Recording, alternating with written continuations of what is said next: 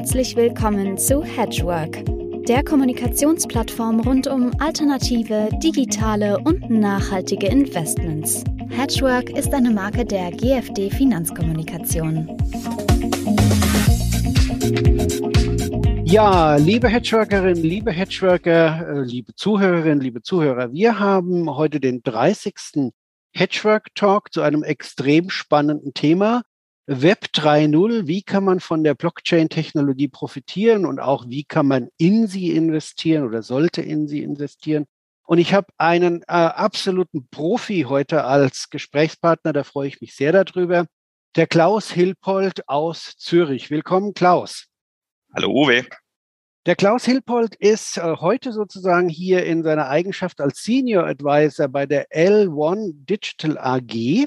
Er ist aber auch der Gründer der Polaris Investment Advisory AG, die ein äh, hochspezialisiertes Vertriebsunternehmen für alternative Anlageformen ist. Äh, die L1 Digital AG, das, wie es der Name schon sagt, ist ganz im Kryptobereich tätig. Das macht er auch schon einige Jahre und sehr erfolgreich. Er war der Referent des äh, letzten Hedgeworks am 5. April und ich steige gleich mal ein, lieber Klaus. Du hast da von den Internet of Values oder auch Blockchain 3.0 gesprochen. Äh, was ist das? Ja, grundsätzlich gibt es so ein bisschen, bisschen verschiedene äh, Wordings und Framings, wie man das benennen kann. Ähm, Web 3.0 schließt letztendlich einfach daran an, dass es die äh, Weiterentwicklung des, äh, des, des Internet, des Web 1.0 war seinerzeit noch ganz am Anfang Netscape und E-Mail. Dann kam Web 2.0, das war Facebook, Amazon, äh, wo es interaktiv wurde, also die Kommunikation sehr interaktiv äh, wurde letztendlich. Ähm, und ähm, es ging immer um den Austausch von ähm, äh, Informationen. Web 1.0 und Web 2.0 ging es immer darum, dass man die Infrastruktur des Internets zum Austausch von Informationen verwendet hat. Web 3.0 ist jetzt äh, eine Weiterentwicklung, eine logische Weiterentwicklung des Ganzen, wo das Internet ähm, dazu benutzt wird, Werte auszutauschen, also Internet of Values sagt man hierzu. Und äh, äh das erste Projekt in diesem Sinne war letztendlich äh, Bitcoin, als 2008 der Satoshi Nakamoto letztendlich äh, drei Elemente, drei bestehende Elemente, äh, Peer-to-Peer, Blockchain und Kryptographie verbunden hat, um einen neuen Use Case zu entwickeln, nämlich den eines äh, des Zahlungsverkehrs, also einer digitalen Währung und äh, hierzu eben das Internet verwendet hat als äh, Internet of Values. Zwischenzeitlich ist das Ganze aber viel, viel, viel mehr. Das heißt, ähm, äh, es gibt mittlerweile mehr als 30.000 verschiedene Projekte, die hier auf der Blockchain äh, im Web 3.0 realisiert werden. Und dazu gehören natürlich in erster Linie jede Menge digitale Projekte, logischerweise, bietet sich auch an. Aber es geht auch schon weit darüber hinaus und es gibt schon Projekte, die auch äh, in der physischen Welt ankommen, wie beispielsweise Telekommunikation, äh, wo es sehr spannende Projekte gibt in diesem Bereich. Klaus, als wir uns vor vielen, vielen Jahren kennengelernt haben, habe ich dich ganz fest verortet, natürlich in der Hedgefund-Ecke, dann in der Alternatives-Ecke mit Erweiterung Richtung Private Equity und das hast du ja auch mit Polaris gemacht, äh, hervorragend und machst es noch. Und irgendwann ist bei dir diese Leidenschaft für die Blockchain ähm, ja durchgebrochen und wir kennen uns ja und ich habe mich dann immer gewundert, wow, jetzt geht er ganz neue Wege. Was hat bei dir diese Leidenschaft für diese Blockchain und wirklich das, die Suche nach einem tiefen Verständnis da ähm, ausgelöst? Was motiviert dich da? Ja, ja, ist ein guter Punkt. Also ähm, es kommt im Grunde genommen aus der Hedgefund-Ecke. Das heißt, 2016, 2015, 2016 habe ich immer öfters in Monatsreports von Hedgefonds Trading auf Bitcoin gelesen und hat mich dann interessiert, habe ich mich tiefer damit beschäftigt, habe dann äh, 2016 verschiedene White Paper gelesen und dann irgendwo Anfang 2017 bin ich zu dem Entschluss gekommen, Klaus, wenn du da tiefer einsteigen willst, musst du einfach mal investieren, denn nur wenn du ein Stake at Risk hast, dann nimmst du das Ganze anders wahr. Das habe ich dann auch gesagt, getan, äh, umgesetzt und äh, war dann auch de facto so. Das heißt, in dem Moment, wo ich investiert hatte, habe ich alle Informationen quasi in mich aufgezogen, aufgesogen sei es über, über YouTube-Videos, über White Papers, übers Internet, über Bücher, die ich gelesen habe, Newsletter, MIT in Kurs belegt im Blockchain-Bereich äh, letztendlich und bin da, man sagt immer so, immer tiefer in das Rabbit Hole rein, rein, rein, reingerutscht. Und was mich einfach fasziniert, ist letztendlich der Gedanke, ähm, hier Projekte mit Hilfe von verschiedenen ähm, technischen Hilfsmitteln, die Blockchain als dezentrale Datenbank, ähm, letztendlich äh, Cryptocurrencies, um Net Netzwerkeffekte zu bootstrappen, äh, Dinge zu verbinden, um dann neue Ideen letztendlich zu lancieren. Und äh, im Sinne von, von dieser, von der ganzen Dezentralisierungsidee, dass der Nutzen dieses Projektes letztendlich äh, allen zugutekommt. Also während man bei einem zentralen Projekt, ich, ich sage jetzt immer beispielhaft Facebook, da wird eine Gesellschaft gegründet, eine Aktiengesellschaft, äh, da gibt's Aktionäre, dann gibt's später äh, natürlich ein Management Board, ein Verwaltungsrat und so weiter. Aber nachdem, wenn, wenn die erfolgreich sind mit ihren Netzwerkeffekten, ist es dann so, nach Zahlung der, der Gehälter und der Kosten und so weiter, fließt natürlich der Großteil bei den Aktionären an. Logischerweise ist die Struktur eines zentralen Projekts. Bei einem dezentralen Projekt geht es darum, dass man alle Stakeholders einbindet. Also jeder, der einen Post macht, der ein Bild postet, der äh, was programmiert, der einen Verbesserungsvorschlag reinbringt, der auch Kapital reinbringt, der Rechenpower mit reinbringt. Alle werden irgendwo in, in irgendeiner Form dran beteiligt und incentiviert. Und dieser Incentivierungsmechanismus wird über eben ein Cryptocurrency letztendlich, also über einen Token äh, äh, umgesetzt. Und da ist auch oftmals so das falsche Verständnis. Äh, Bitcoin war der Anwendungscase für Zahlungsverkehr. Also geht es nur darum, letztendlich äh, ähm, die Funktionen einer Währung wieder zu spiegeln. Hier in diesen anderen, man sagt dann Nutzungstokens, letztendlich geht es darum, eben diesen Ausgleich in dieser aus äh, äh, umzusetzen dann letztendlich. Das ist die Idee und es ist nicht die Idee, dass man am Ende des Tages mit diesem Token von, von diesem Netzwerk dann irgendwo nebenan einkaufen geht. Also es ist keine, Krypt keine Currency im eigentlichen Sinne, sondern letztendlich äh, im Grunde genommen eine Art äh, Gebühr auf Protokollebene und ein Incentivierungsmechanismus auf Protokollebene. Und da es dezentral läuft, ähm, ist es letztendlich nicht äh, den ganzen bürokratischen Hürden in, wie in einem großen Konzern unterlegen. Das heißt, im Grunde genommen heißt es künftig nicht mehr, dass ich mich für einen Job bewerbe, sondern ich nehme einfach einen Job. Das heißt, wenn ich eine Idee habe auf dem Helium-Netzwerk, auf einem DeFi-Protokoll, ich habe eine gute Idee, dann kann ich es einfach einbringen. Ich kann es einfach tun. Es ist permissionless. Ich brauche keine Erlaubnis. Letztendlich kann es einfach tun. Und wenn es erfolgreich ist, werde ich dann über diesen Incentivierungsmechanismus letztendlich auch davon profitieren. Du hast von 30.000 Projekten gesprochen, die auf der Blockchain sind, äh, äh, sozusagen äh, da programmiert werden, ähm, versuchen, eine Community zu kriegen, versuchen, erfolgreich zu werden.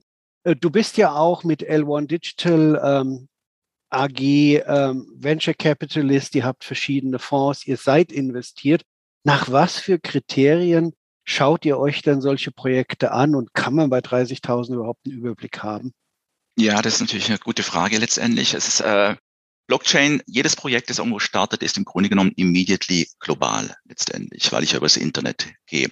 Und äh, starten Projekte irgendwo in Singapur, in Taiwan, in San Francisco, natürlich Europa, äh, rund um den Globus. Und da ist es natürlich äh, nicht glaubhaft, dass man sagen kann, man kann mit einem Team von 13 Personen aus Zürich heraus einen Überblick über all diese Projekte behalten. Das heißt, äh, wir haben in diesem Sinne uns so aufgesetzt, dass wir zwei, zwei äh, Produkte managen, zwei Produktlinien managen. Das erste, als wir äh, L1 Digital 2018 gegründet haben, das war ein äh, Multi-Manager-Fonds. Der ist reguliert als EU-AIF in Liechtenstein und der invest investiert in andere Manager. Also wir suchen andere Manager aus, die in einem bestimmten Bereich, sei es regional oder sei es äh, auf eine spezie spezielle ähm, Layer One Blockchain fokussiert, entsprechend äh, diese Projekte sourcen und anschauen und investieren. Und da gibt es dann auch wieder zwei Typen, Typen von Managern, zwei Kategorien von Managern. Das eine sind Manager, die eben wie eine Art Venture Capital Ansatz haben, also die möglichst frühzeitig in die hoffentlich zukünftigen Gewinner dieser Protokolle investieren werden. So, das ist der eine Ansatz. Ähm, sehr, sehr spannend. Ähm, da steckt auch sehr, sehr viel Alpha drin am Ende des Tages. Also viele dieser Projekte und dieser Manager, in, in die wir da investiert sind, äh, die drücken ihre Performance nicht mehr in Prozent aus, sondern in X. Also die haben dann, die haben dann irgendwo letztes Jahr 10X gemacht, also was im Grunde genommen dann äh, letztendlich über 1000 Prozent Performance darstellt, dann äh, verzehnfacht. Ähm, und dann gibt's die andere Kategorie, die zweite Kategorie, das sind die Trading Manager. Auch die sind sehr wichtig. Die handeln natürlich, wie das Wort schon sagt, die handeln sehr viel mehr, äh, machen Arbitrage, machen Trendfolge, machen Landing und so weiter und so fort. Und die stellen im Grunde genommen, wenn man sich das so ein bisschen im übergeordneten äh, Sinn anschaut, die sind, die tragen dafür Sorge, dass ein liquider Markt entsteht für diese Asset-Klasse, für all diese Tokens dann letztendlich, weil Liquidität sind, ist für diese Projekte wichtig. Also man stellt sich vor, dass künftig ein dezentrales ein Projekt wie Uber als Beispiel dezentral gelöst wird, was durchaus denkbar ist, von dem Sinn, würde sich anbieten. Ähm, wenn der Uber-Fahrer letztendlich eine Fahrt tätigt äh, und dann in, in, in Uber-Tokens bezahlt werden möchte, muss der diese Uber-Tokens natürlich irgendwo möglichst äh, zu Cash machen können, um seine Rechnung bezahlen zu können, um Benzin zahlen zu können und äh, dergleichen. Und insofern ist es wichtig, dass er das eben kann. Und darum bedarf es dieser Liquidität dann letztendlich, die über, über Kryptobörsen natürlich hergestellt wird, aber äh, logischerweise dann auch durch diese Trader, die viel handeln. Das ist spannend. Du hast auf dem ähm, Hedgework-Event selbst äh, ähm, vor wenigen Tagen drei Anwendungsbeispiele ähm, uns gezeigt. Du hast äh, einen Nutzungstoken vorgestellt, den Helium. Du hast ein Non-Fungible Token uns näher gebracht, ein NFT, und du hast aus dem Bereich Decentralized Finance ein Beispiel genommen. Äh, ich denke mal, dass es für unsere Zuhörerinnen und Zuhörer auch ganz spannend ist, wenn du zumindest auf einen von diesen ähm, ähm, drei Anwendungsfällen mal näher eingehst, um die Logik zu zeigen, die da hinten dran steckt und vielleicht auch zu zeigen, wie wer daran verdienen kann. Mhm, das kann ich gerne machen. Also die drei Beispiele habe ich bewusst so illustrativ ausgewählt, weil sie aus unterschiedlichen, ganz unterschiedlichen Bereichen eben kommen, wie du schon sagst. Äh, Telekommunikation das erste, äh, NFTs, Non-Fungible Token, der Bereich, wo es auch sehr, sehr viele Tokens und Projekte gibt, als zweiten Bereich und äh, DeFi für Decentralized Finance, äh, das äh, an, anhand des Beispiels vom, vom AW-Protokoll dann letztendlich. Ich kann gerne mal an dieser Stelle äh, für diejenigen, die uns auf YouTube auch folgen, ähm, das, das Beispiel für vielleicht A, für das AW-Protokoll herausgreifen, um äh, da ein besseres Verständnis zu geben, wie man eine Bank letztendlich, wie man die Dienstleistung einer Bank auch dezentral lösen kann, ohne einen Mittelsmann, also eine Bank in der Mitte. Und zwar, wenn man sich das Ganze, wenn man sich den ganzen Bereich der, des Decentralized Finance anschaut, ähm, gibt es da mittlerweile äh, ein paar hundert Projekte. Und ein wichtiger Indikator ist der Wert Total Value Locked, also wie viel Kapital ist bereits in solchen äh, Smart Contracts, das ist mal alles äh, im Smart Contract Bereich, äh, ist da gelockt. Und wie man hier dieser Grafik entnehmen kann, äh, aktuell, alles ist ja Open Source und man kann es im Internet äh, abrufen. Ich bin jetzt hier auf DeFi äh, Pulse äh, ähm, Übersicht, so ein Aggregator. Da sieht man, sind rund 80 Milliarden US-Dollar. Ist über verschiedene Projekte wie zum Beispiel Maker, Aave, Curve Finance, Uniswap, Compound und dergleichen in diese Protokolle gelockt. Und bei ähm, Aave handelt es sich äh, um die Dienstleistung, also um eine klassische Bankdienstleistung, also Geld verzinslich anzulegen oder in diesem Fall Tokens verzinslich in ein Protokoll einzubinden. Und auf der anderen Seite äh, können diejenigen die Tokens verwenden, um letztendlich collateralized, also die als Sicherheit zu hinterlegen und darauf einen Kredit aufzunehmen. Dann ähm, das ist die Dienstleistung hier. Also ich, ich bekomme einen Zins für die Einlage und ich zahle einen Zins äh, für die Kreditaufnahme. Klassische Bankdienstleistung. Äh, Uniswap, um äh, hier einfach noch der Vollständigkeit halber, weil wir es hier gerade auf dem Bildschirm sehen, zu erwähnen. Hier geht es um, um die Dienstleistung einer Börse, also einer dezentralen Börse, DEX genannt. Also handle ich äh, einen Token gegen einen anderen, ohne dass äh, äh, eine Börse in der Mitte ist als Counterparty-Risiko und ein Market Maker den Markt macht. Aber springen wir zurück zu Aave. Wenn man auf die Seite geht, äh, von dem Protokoll auf die Launch-Site aave.com, sieht man hier schon mal in der Übersicht, aktuell sind hier 21,8 Milliarden US-Dollar in diesen verschiedenen Smart Contracts eingeloggt. Und was man jetzt hier machen muss, es ist, wie gesagt, keine zentrale, äh, sondern eine dezentrale Service-Dienstleistung. Das bedeutet, in dem nächsten Schritt muss ich hier mich letztendlich mit deren, äh, mit deren App verbinden. Das heißt, äh, mit, äh, es öffnet dann in mein, auf meinem Bildschirm letztendlich meine App. In, in, in diesem Fall, ich nutze hier äh, Metamask. Äh, Metamask ist eine sehr, sehr gängige und verbreitete äh, App, die auch als ähm, Web-Add-in funktioniert. Und in dem Moment, wo ich das jetzt verbunden habe, hier oben sieht man dann ähm, für diejenigen, die uns auf YouTube folgen, die Wallet-Adresse und dann zeigt es mir die verschiedenen Märkte an. Das heißt, das AW-Protokoll gibt es mittlerweile nicht nur auf der Ethereum-Blockchain, dort hat es gestartet, sondern auch auf allen Layer One-Protokollen, die auf Ethereum aufbauen. Das ist beispielsweise Arbitrum, äh, Avalanche, Phantom, äh, Polygon, um einmal ein paar zu nennen an dieser Stelle. Bleiben wir beim äh, Ethereum-Bereich. Das heißt, hier kann man hingehen und kann sagen, okay, man kann auf eine Übersichtsseite gehen und sieht jetzt hier eine Übersicht von, ich sag mal, ja, es sind so 30, 40 Tokens letztendlich, die hier als Smart Contracts hinterlegt sind. Und einer dieser Tokens äh, ist der USDC. Das ist ein ganz, ganz kurzer Einwand. Wir sehen immer nur ein einziges Standbild. Ich weiß nicht, ob du den richtigen Bildschirm geteilt hast. Oh, gut, danke für den Hinweis. Das ist wichtig hier. So, hier an dieser Stelle. Jetzt sind wir hier ähm, letztendlich auf dem AW-Protokoll und äh, im Ethereum-Markt. Und hier nochmal äh, zu erwähnen, ähm, Aave gibt es eben ursprünglich auf dem Ethereum-Protokoll, aber zwischenzeitlich auch auf den ganzen Layer-2-Protokollen, die auf Ethereum aufbauen, wie beispielsweise Arbitrum, Avalanche Phantom und dergleichen. Und hier in der Übersicht sieht man dann letztendlich die verschiedenen Tokens und da sieht man, wie viel Geld bereits hier hinterlegt ist als Einlage äh, und auch äh, umgekehrt letztendlich, wie viel auch bereits davon wieder ausgeliehen ist. Und dann sehe ich den Zinssatz und äh, den ich bekomme für die Einlage und umgekehrt den Zinssatz, den ich bezahlen muss für die Einlage. Und ich nehme mal das Beispiel USDC heraus, also ein US-Dollar Stablecoin. Und da sehe ich, äh, Stand heute aktuell sind 2,95 Milliarden US-Dollar hinterlegt. Und diejenigen, die diese knapp drei Milliarden hinterlegt haben, die bekommen aktuell 2,6 Prozent Zinsen hier auf ihre Einlage äh, annualisiert.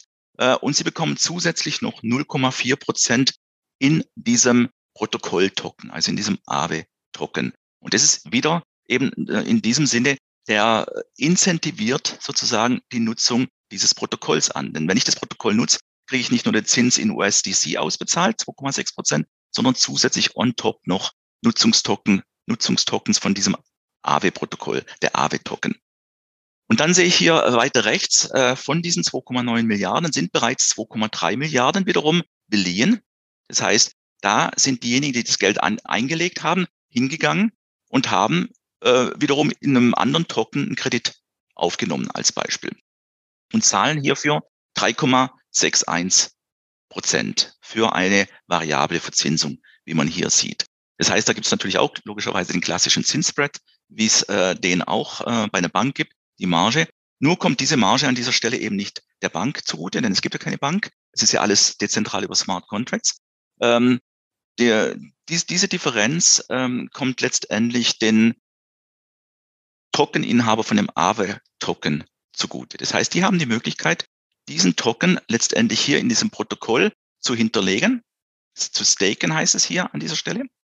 Und die bekommen dafür 7,08 Prozent auf diese Tokens, die sie da hinterlegt haben. Sie sehen jetzt hier. Weil uns die Zeit auch wegrennt, lieber hm? Klaus, eine Frage, wie verdient ihr daran?